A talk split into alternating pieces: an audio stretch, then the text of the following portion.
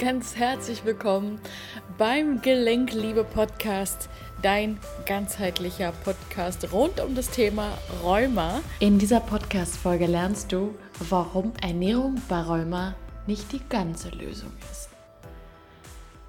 Immer wieder kommen Klienten zu mir und sagen: Mensch, ich habe schon alles probiert, ich habe meine ganze Ernährung umgestellt, ich bin sogar vegan gewesen oder habe mich vegan ernährt und trotzdem kommen die Schübe immer wieder zurück.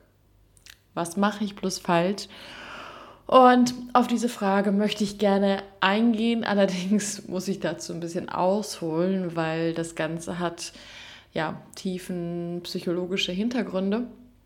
Und ich als ausgebildete Fachberaterin für Ernährungsmedizin weiß natürlich auch, wie wichtig eine ausgewogene und gesunde Ernährung ist, besonders bei Autoimmunerkrankungen.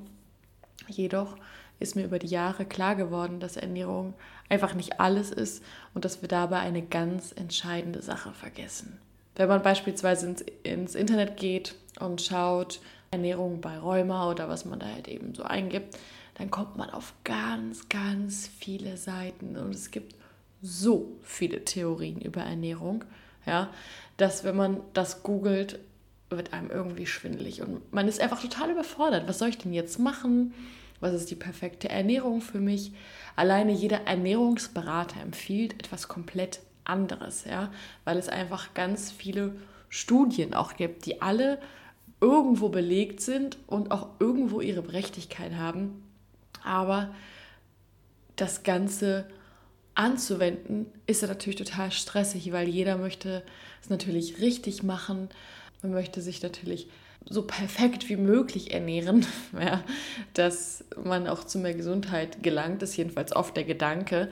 Aber hat nicht Gesundheit etwas mit Entspannung zu tun? Hat Gesundheit nicht etwas damit zu tun, zurück ins eigene Urvertrauen, in den eigenen Körper zu kommen? Ja. Und alleine bei der Ernährung, also was ist richtig, was ist falsch, da fängt einfach der Stress an. Und meiner Meinung nach darf, wenn es ums Thema Gesundheit geht, der Stress nicht noch mehr werden, sondern im Gegenteil, der muss Stück für Stück weniger werden. Das ist natürlich ein Prozess, aber langfristig ist das auf jeden Fall das Ziel. Und da ist jetzt natürlich aber auch die Frage, warum gibt es überhaupt so viele Studien und Hinweise zur gesunden Ernährung? Also zum einen kannst du nicht jeden Menschen eins zu eins miteinander vergleichen. Jeder ist anders gebaut, jeder hat seine eigene Geschichte, ähm, jeder ist alleine schon anders auf die Welt gekommen. Die Schwangerschaft verlief komplett unterschiedlich. Dann gibt es die Frühchen, dann sind die, die ein bisschen zu spät geboren sind. Dann haben wir die mit dem Kaiserschnitt. Die haben von Geburt an generell nicht die gleiche Darmflora wie andere Menschen, die durch den Vaginalkanal geboren sind etc. pp. Ja? Sprich, nicht jeder Körper sieht gleich aus, nicht jeder Darm sieht gleich aus und reagiert identisch auf die Lebensmittel. Ja? Zudem kommen die unterschiedlichen Persönlichkeiten und Bakterienvielfalten der Menschen dazu. Ja, sprich, jeder Mensch von Natur aus hat eben andere Neigung und Orientierung. Das heißt, es gibt Leute, die haben beispielsweise schon immer gerne Fleisch gegessen ähm, dann gibt es aber auch diejenigen, die tendenziell eher wenig bis gar kein Fleisch gegessen haben und die vegetarisch essen, vegetarisches Essen vorziehen. Ja. Und als kleinen ähm, Exkurs, unsere Darmbakterien, die bestimmt zum Großteil, auf was wir Appetit haben. Nicht zu 100 Prozent, aber zu einem sehr, sehr großen Teil. Und ein noch ganz anderer entscheidender Aspekt ist, dass die meisten Studien rein auf der physischen Ebene stattgefunden haben. Also ohne mit einzubeziehen, war diese Person wirklich gerade tiefenentspannt, im Reinen mit sich oder war diese Person gestresst. Ähm, Stress muss natürlich auch nochmal differenziert werden. Da gibt es verschiedene Arten von Stress. Und Stress ist natürlich auch immer ein anderes Wort für Angst. Ja? Also, da sind ganz, ganz viele Punkte, die natürlich in den Studien nicht belegt werden. Und dazu kommt natürlich auch immer noch mal der wirtschaftliche Aspekt. du kannst, wenn du genug Geld hast, auch viele Sachen belegen, aber darum soll es jetzt hier gar nicht gehen. Es geht mir jetzt wirklich nur erstmal auf die, um die rein logischen Aspekte, also dass wir A, nicht alle gleich gebaut sind, dass unser Darm anders aussieht, sprich die Darmbakterien in einer unterschiedlichen Anzahl und Vielfalt vorhanden sind und dass diese Darmbakterien halt eben ja auch mitentscheiden, was wir essen und ob wir tendenziell halt gerne Fleisch essen oder halt eher vegetarisch. Es hat was mit unserer Ethik zu tun, mit unserer Persönlichkeit. Ja, ganz viele Sachen einfach. Ja, und der Grund meiner Meinung nach, warum Ernährung einfach nicht alles ist, liegt in unserem Unterbewusstsein, aus dem wir zu 95 Prozent leben. Ja, oder was denkst du, warum dein Körper mitten aus dem Nichts anfängt, sich selbst anzugreifen, wenn die Schulmedizin selbst immer noch nicht den Grund gefunden hat, warum das überhaupt passiert? Sie können sich zwar die Pathologie erklären, aber können sich nicht erklären, warum das so ist. Und aus Langeweile mit Sicherheit nicht. Ja. Und an dieser Stelle kommt meistens der Einwand mit den Genen. Werden Krankheiten nicht vererbt? Kommt es nicht von den Eltern? Es wird auch oft immer gefragt, ja, liegen Krankheiten in der Familie und so weiter. Wenn wir nochmal den Blick zurück in unseren Körper schwenken, ja, dann liegt die Hauptanzahl unserer Gene, und das sind 8 Milliarden, in unseren Darmbakterien. Und diese Darmbakterien haben wir zu 50-50 von unseren Eltern bekommen. Ja. In unseren Zellen hingegen haben wir nur 22.000. Ja, das heißt, und mit dem Wissen, dass durch Essen und durch Stress, dass wir die Menge und die Varietät der Darmbakterien verändern können, haben wir auch hier die Antwort gefunden, dass es nicht primär etwas mit den Genen zu tun hat. Ja. Und dann kommen natürlich aber auch immer noch die, die sagen, ja, aber was ist denn überhaupt mit den künstlichen Lebensmitteln? Die werden doch jetzt auch immer mehr. Und natürlich, das hat auf jeden Fall einen Einfluss, gar keine Frage. Es gibt natürlich immer mehr Lebensmittel und wir können tendenziell mehr künstliche als echte Lebensmittel heute an jeder Ecke bekommen, zu jeder Uhrzeit. Und die haben natürlich nichts mit einer vernünftigen Nahrungsquelle zu tun. Und hier suchen eben dann auch viele Betroffene die Ursache ihrer Beschwerden, also im Außen.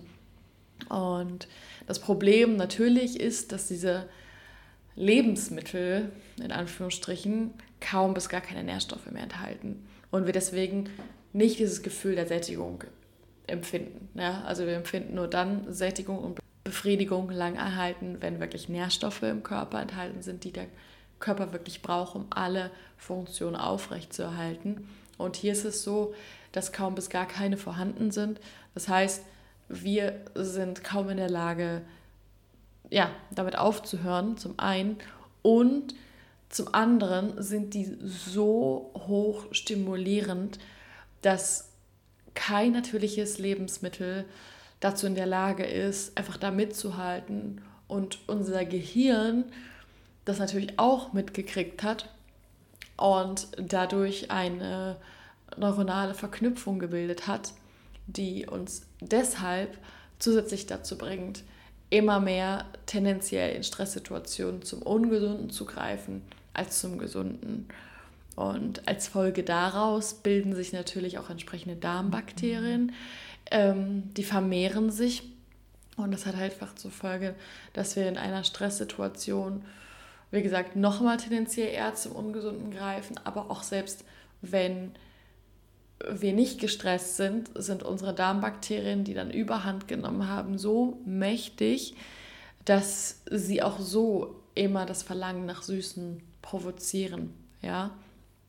Und unser Gehirn hat gelernt, dass es so am schnellsten Stress senken kann. Auf der körperlichen Ebene versteht sich.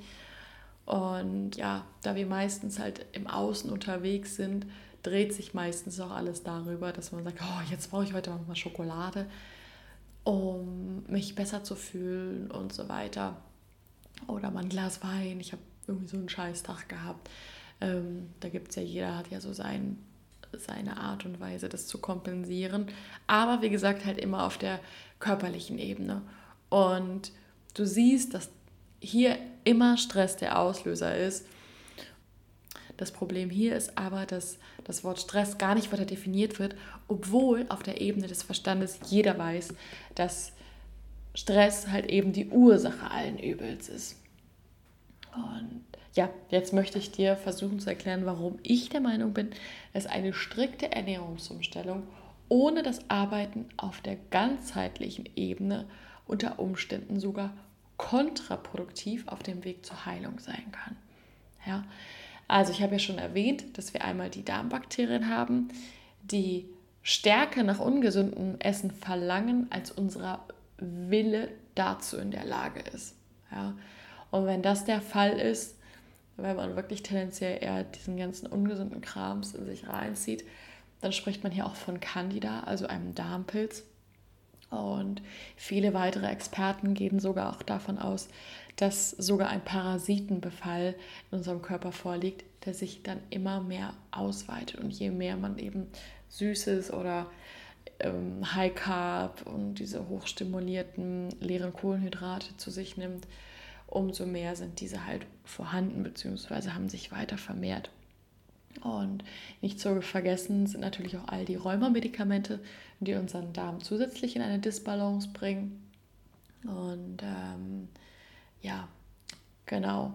Also das ist so ein bisschen der, der Kreislauf. Und die Darmbakterien, die sich tendenziell vermehren, die dann letztendlich dann auch mit Candida einhergehen. Die haben natürlich nur die Chance zu entstehen bzw. zu wachsen, weil wir es die ganze Zeit mit unterbewussten Stressoren zu tun haben. Weil einfach in einer stressigen Situation unsere Verdauung und unser Immunsystem einfach nicht zu 100% funktionieren können und deswegen dann einfach andere Teile in uns, so nenne ich es jetzt einfach mal, mehr Macht über uns haben. Ja. Und ähm, uns ist zwar, wie gesagt, oft bewusst, dass wir Stress haben, aber wir können diesen selten richtig deuten oder wirklich nachhaltig daran arbeiten.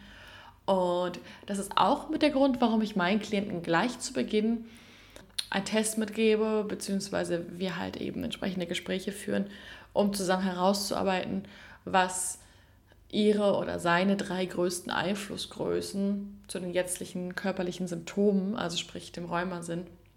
Und diese ähneln sich erfahrungsgemäß in vielen Punkten, sind jedoch bei jedem Menschen unterschiedlich stark ausgeprägt.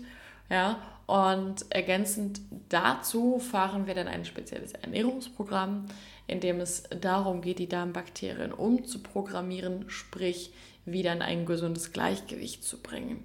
Ja, es ist aber nur dann wirklich möglich, wenn wir auf allen Ebenen gleichzeitig arbeiten. Ja, weil nur dann kann der Darm wirklich auf lange Sicht wieder gut und für dich arbeiten, wenn eben diese inneren Stressoren Stück für Stück bearbeitet und reduziert werden. Ja, und daher liegt mir persönlich dieser ganzheitliche Ansatz so sehr am Herzen und ist tatsächlich dann auch der Erfolgsfaktor in meiner Arbeit mit Räuberpatienten.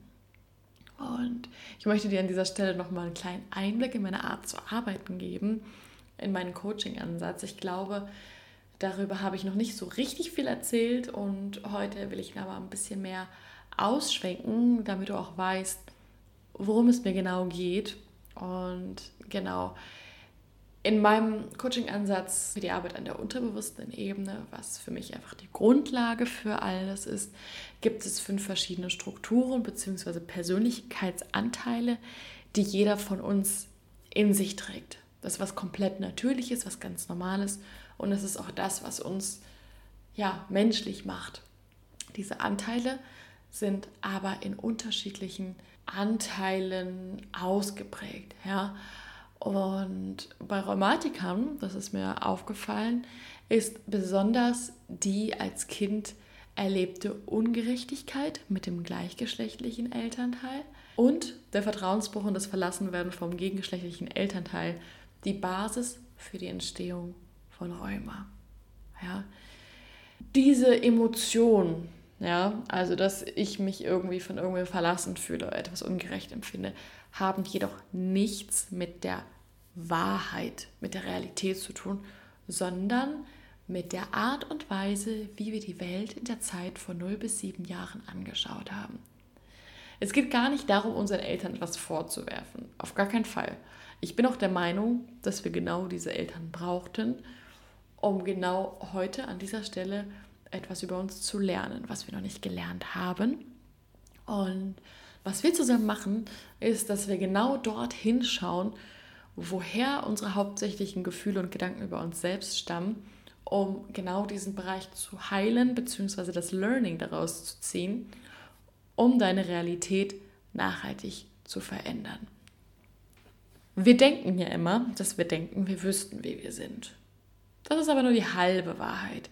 Wenn wir beispielsweise als Kind das Gefühl hatten, unser wahres Sein, sprich Interessen, Launen, also unsere Individualität nicht ausleben zu können, waren wir wütend und zornig, da wir das als total ungerecht empfunden haben. Und aus diesem Gefühl, ungerecht behandelt zu werden, beschließen wir, immer perfekter sein zu wollen, um dadurch geliebt und gesehen zu werden und uns halt eben auch nicht mehr ungerecht behandelt fühlen zu müssen.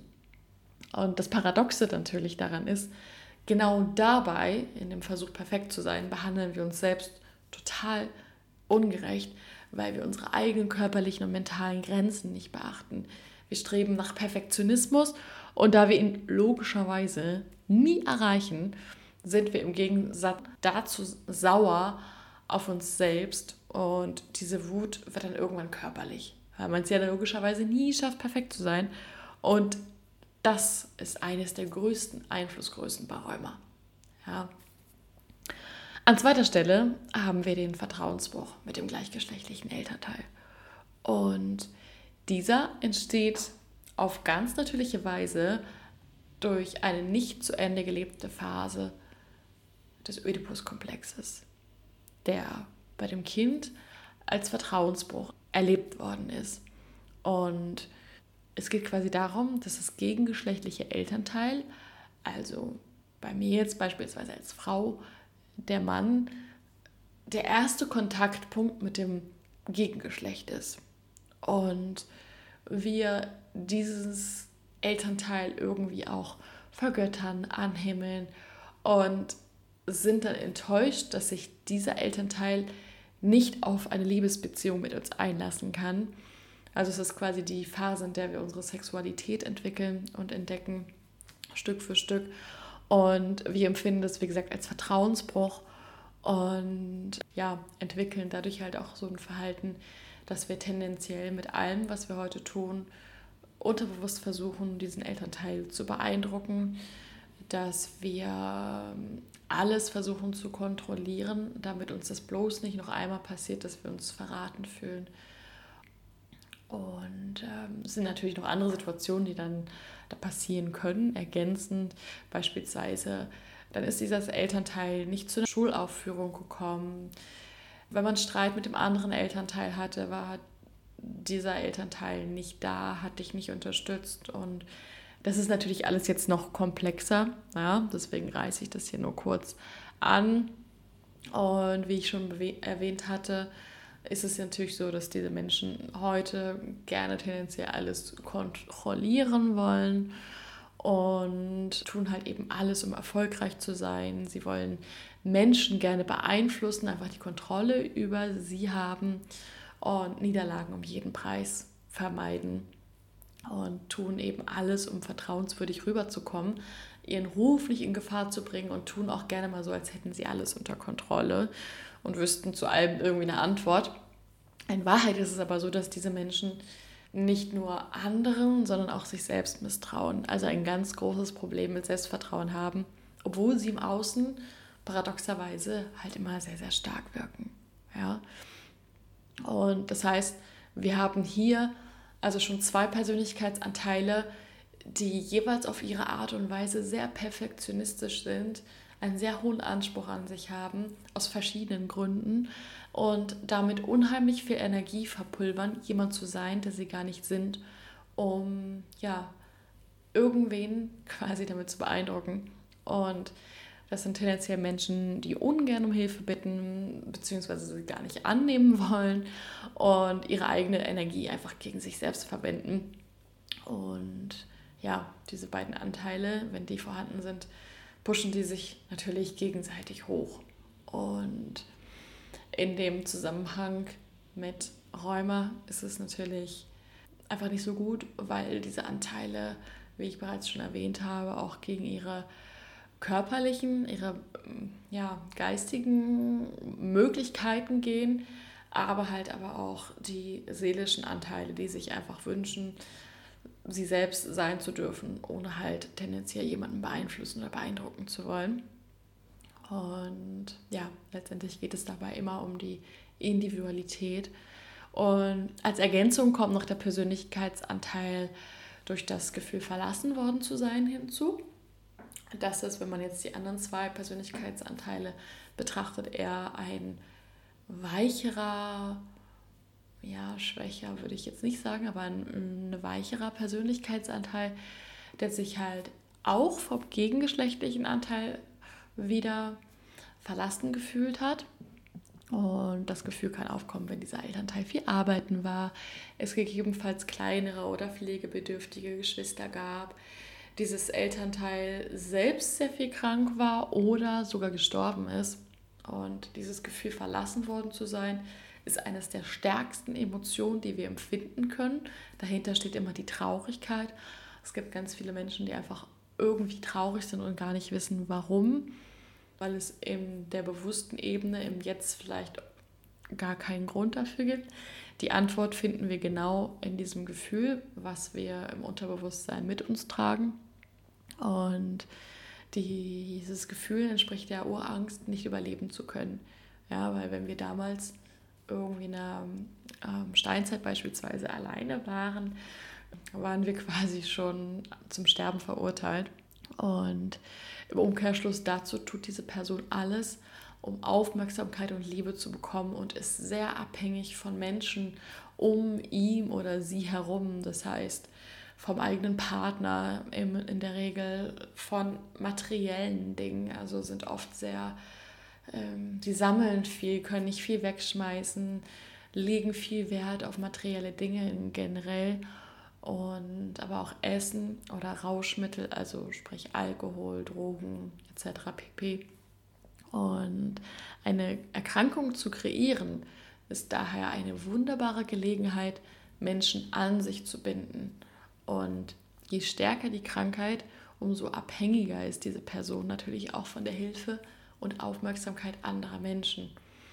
Und ja, vielleicht ist dir das auch schon mal aufgefallen, es gibt ganz viele Rheuma-Patienten, die sich halt eben öffentlich darüber beklagen und so jammern, wie schlecht es ihnen geht. Und auch das ist natürlich eine Form von Aufmerksamkeit oder Aufmerksamkeit bekommen wollen. Und dieser versteckte Vorteil gehört zum Überlebensinstinkt und ist der Grund, warum die Schutzmaske bei chronisch Erkrankten mit den Jahren immer stärker wird und es so schwierig ist, da durchzudringen, beziehungsweise diese Menschen wirklich keine Hilfe annehmen wollen, denn wer wären sie dann ohne ihr Problem? Ja, also die Angst, nicht überleben zu können, ist viel stärker, auch obwohl, wenn wir uns umgucken, ja gar keine Überlebensgefahr da ist. Ja, das war damals als Kind dieses Gefühl, weil wir brauchen Liebe noch viel, viel eher als etwas zu essen, um zu überleben. Ja, da hat man, wie gesagt, in den 60ern mal einen Test gemacht mit einem neugeborenen Baby. Das hat keine Liebe, keine körperliche Nähe bekommen und ist deswegen gestorben. Ja? Das heißt, wir tun wirklich alles dafür. Und auf der logischen Ebene ist natürlich gar keine Gefahr da. Und was wir in den Coachings machen, ist, dass wir den Hirnstamm, der genau für dieses Signal da ist, der uns genau das Signal gibt, scheiße, du musst jetzt hier irgendwas machen, sonst stirbst du, ähm, dass wir diesen Hirnstamm quasi beruhigen, dass wir diesen Hirnstamm eine neue Botschaft mitgeben, dass wir ihnen sagen, hey, es ist alles in Ordnung, ich bin hier außerhalb der Gefahr, du kannst dich jetzt wieder beruhigen und es ist alles in Ordnung, ich werde überleben und du brauchst dich jetzt nicht mehr um mich zu kümmern, ja. Und im Zuge dessen lernen wir natürlich genau das, dir selbst zu geben, was du dir im Außen von anderen Menschen wünschst.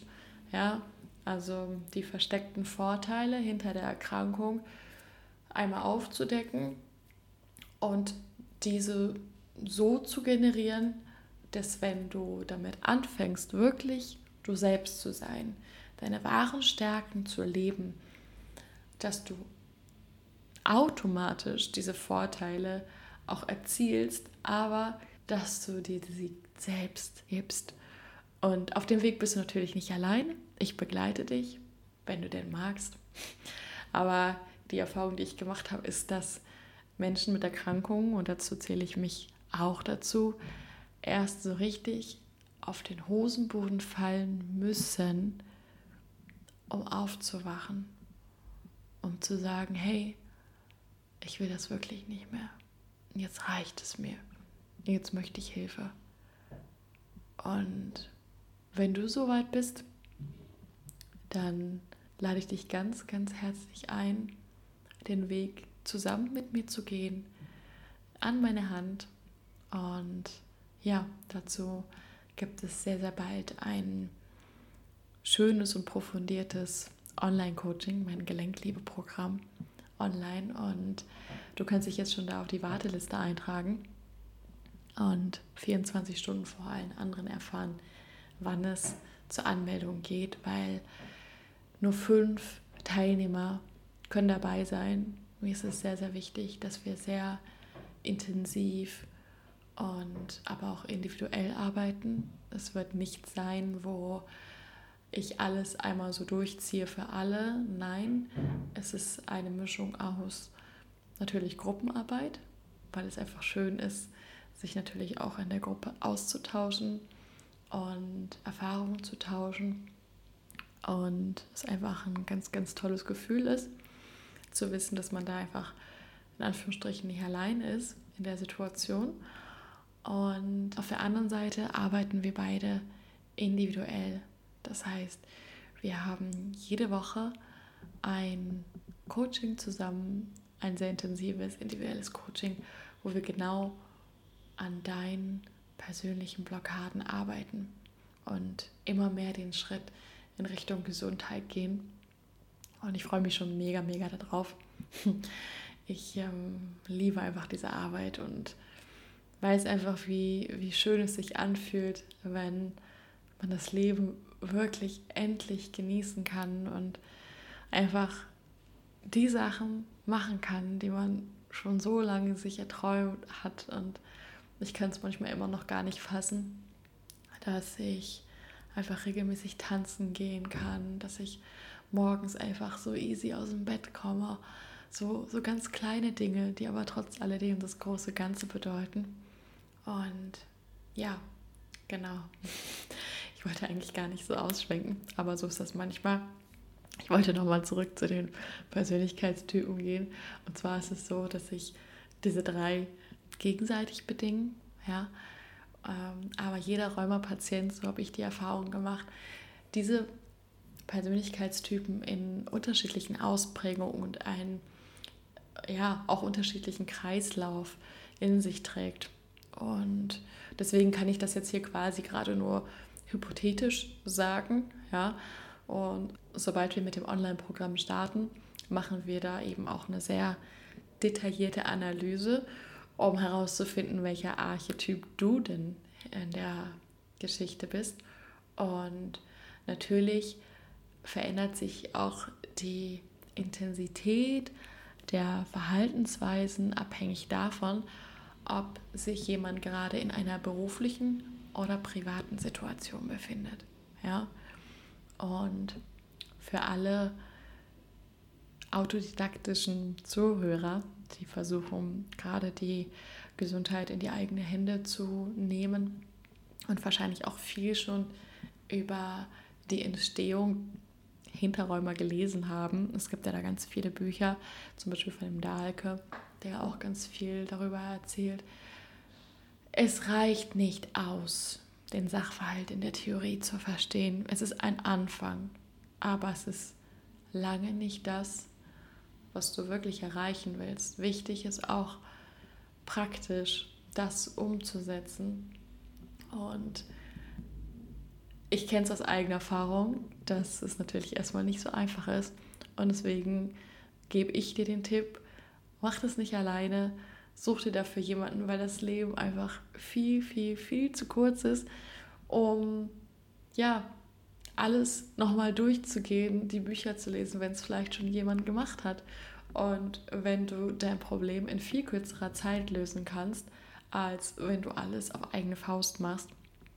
Und ich habe, glaube ich, schon mal erwähnt, dass wenn ich nochmal an der Stelle wäre wie damals, dann hätte ich mir tatsächlich jemanden so wie mich heute gewünscht, der eben genau die Erfahrung alle schon gemacht hat, die Bücher schon gelesen hat und von dem ich mich auch verstanden fühle und wo ich mich dann einfach öffnen kann und wo ich sagen kann, hey, ich mache das mit und ich vertraue dir und wir gehen den Weg zusammen.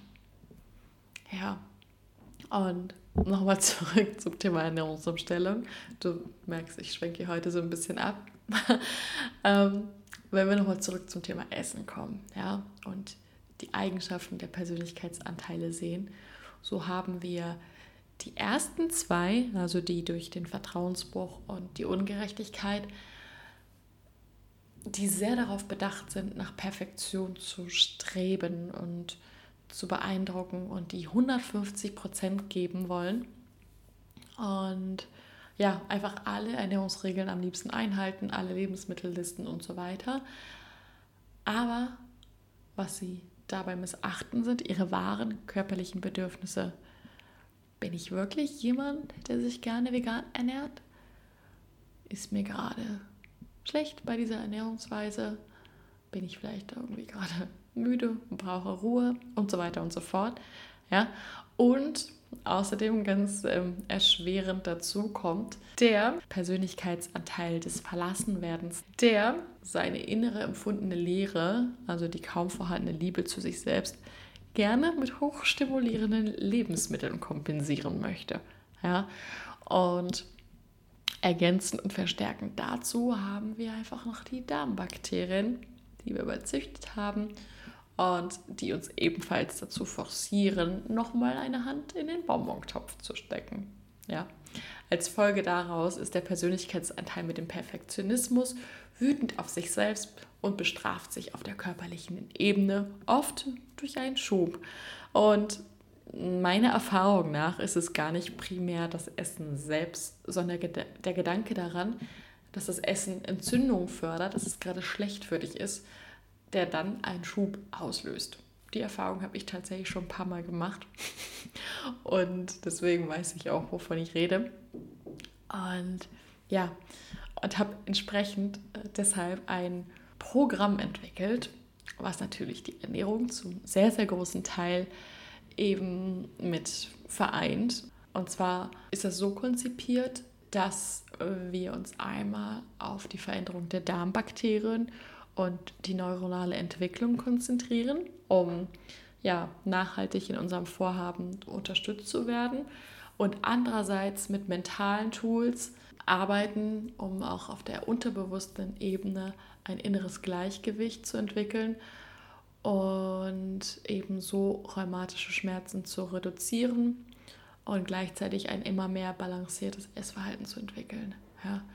Es geht in meinem Gelenkliebe Online-Programm für Rheumatiker darum, dir zu helfen und vor allen Dingen auf jeder Ebene nachhaltig die Symptome von Rheuma zu lindern, dir Tools an die Hand zu geben, mit denen du Schübe schon im Vorfeld erkennen kannst und sie in wenigen Minuten wieder ausbalancieren kannst. Und wichtig ist bei jeder Art von Ernährungsumstellung, höre auf deine Bedürfnisse. Höre darauf, ob es dir gut geht, wenn du einfach etwas Neues zu dir nimmst oder etwas weglässt. das, was für Bertha gut ist, heißt noch lange nicht, dass es für Birgit auch so ist. Und jeder hat seine Geschichte, seinen eigenen Körperbau und seine eigene Art, die Welt zu sehen. Und genau, entsprechend der Art, wie jeder die Welt sieht, zeige ich dir zusätzlich, wie du mit deinen Persönlichkeitsanteilen so umgehen kannst, dass du daraus volle Energie schöpfen kannst, in deine volle Stärke kommst und einen riesigen Satz Selbstbewusstsein bekommst. Klingt das nicht super? und wenn du nachhaltig an dir und deiner Gesundheit arbeiten möchtest, ganz bald öffnen schon die Tore für die Anmeldung für mein siebenwöchiges Gelenkliebe Online-Programm für Rheumatiker, in dem wir genau an den besprochenen Punkten arbeiten und noch viel, viel mehr. Also es, es wird ein mega, mega, mega Programm, so viel kann ich schon sagen. Also es umfasst so viel, ähm, dass es einfach mega transformiert ist. Ich werde auch die Tage dazu nochmal einen eigenen Podcast machen, weil ich das Thema so mega, mega wichtig finde und ist natürlich auch ein Herzensanliegen von mir ist, dass du dein Leben genießen kannst und dass du einfach alles um dich herum mal loslassen kannst und das Gefühl hast zu fliegen, anstatt ja, einen Stein hinter dir herziehen zu müssen. Und denk daran, nichts von dem, was ich sage, ist wahr, bis es dich berührt. Ich hoffe, dass ich dir schöne und neue Inspirationen zum Nachdenken mitgeben konnte und freue mich, wenn du auch in der nächsten Folge wieder einschaltest. Schön, dass es dich gibt. Deine Verena.